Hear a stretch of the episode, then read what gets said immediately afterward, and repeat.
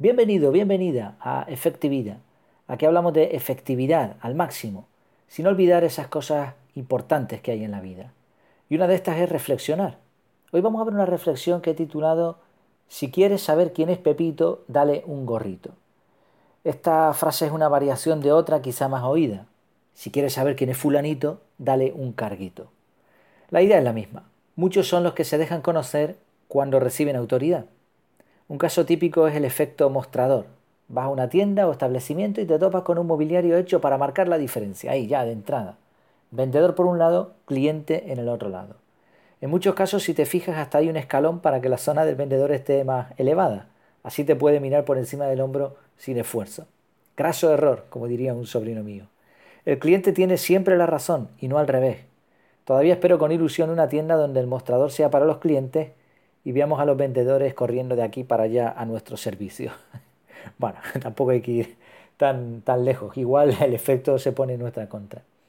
El tema es que hay, una transformación con el poder. Eh, podrán ser magníficas personas, pero desde que están detrás del mostrador se convierten, como si se hubieran tomado una pócima o algo así, en eso, en jefes, ¿no? en, machos dominantes. A veces llegas y, ni te saludan.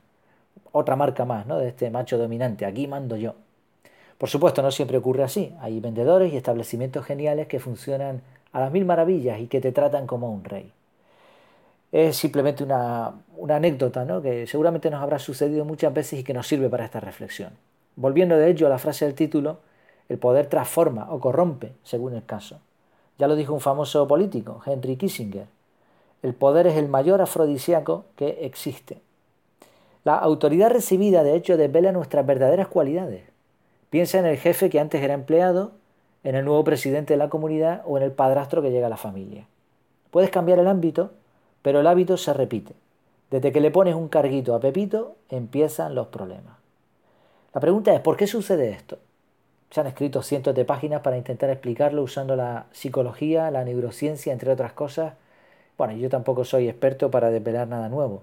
Simplemente creo que básicamente todo está relacionado con el por qué, el para qué y el cómo. Estas tres preguntas tan importantes. ¿Por qué? En muchas ocasiones, desgraciadamente, el por qué tiene que ver con la falta de autoestima. Como no nos queremos lo suficiente, pretendemos suplir perdón, esta carencia mandando sobre los demás. Los verdaderos líderes no desean serlo. Lo hacen por sentido del deber, por dar, no por recibir. La segunda pregunta es ¿para qué? Aquí el problema es la percepción del cargo. Muchos creen que un cargo, un título es la meta, el fin. Y ese es el problema. Un cargo no es el fin, sino el medio. El medio para lograr algo que antes no estaba en tu mano. No es la meta, es el comienzo. Si antes te preparaste para alcanzar ese puesto, ahora debes seguir preparándote. Y mucho más siempre con el objetivo de hacerlo bien y de servir, de dar, no de recibir. La tercera pregunta, hemos visto por qué, para qué, cómo. Bueno, pues una buena pregunta antes de ascender a alguien es cómo ejerce la autoridad que ella tiene. Según lo haga, así seguirá siendo. Y es que todos tenemos cierto grado de autoridad. Quizá tengamos empleados, hijos, alumnos, vecinos, hasta el gato cuenta. Y nuestro cuerpo también. ¿Cómo tratamos lo que se nos ha dado?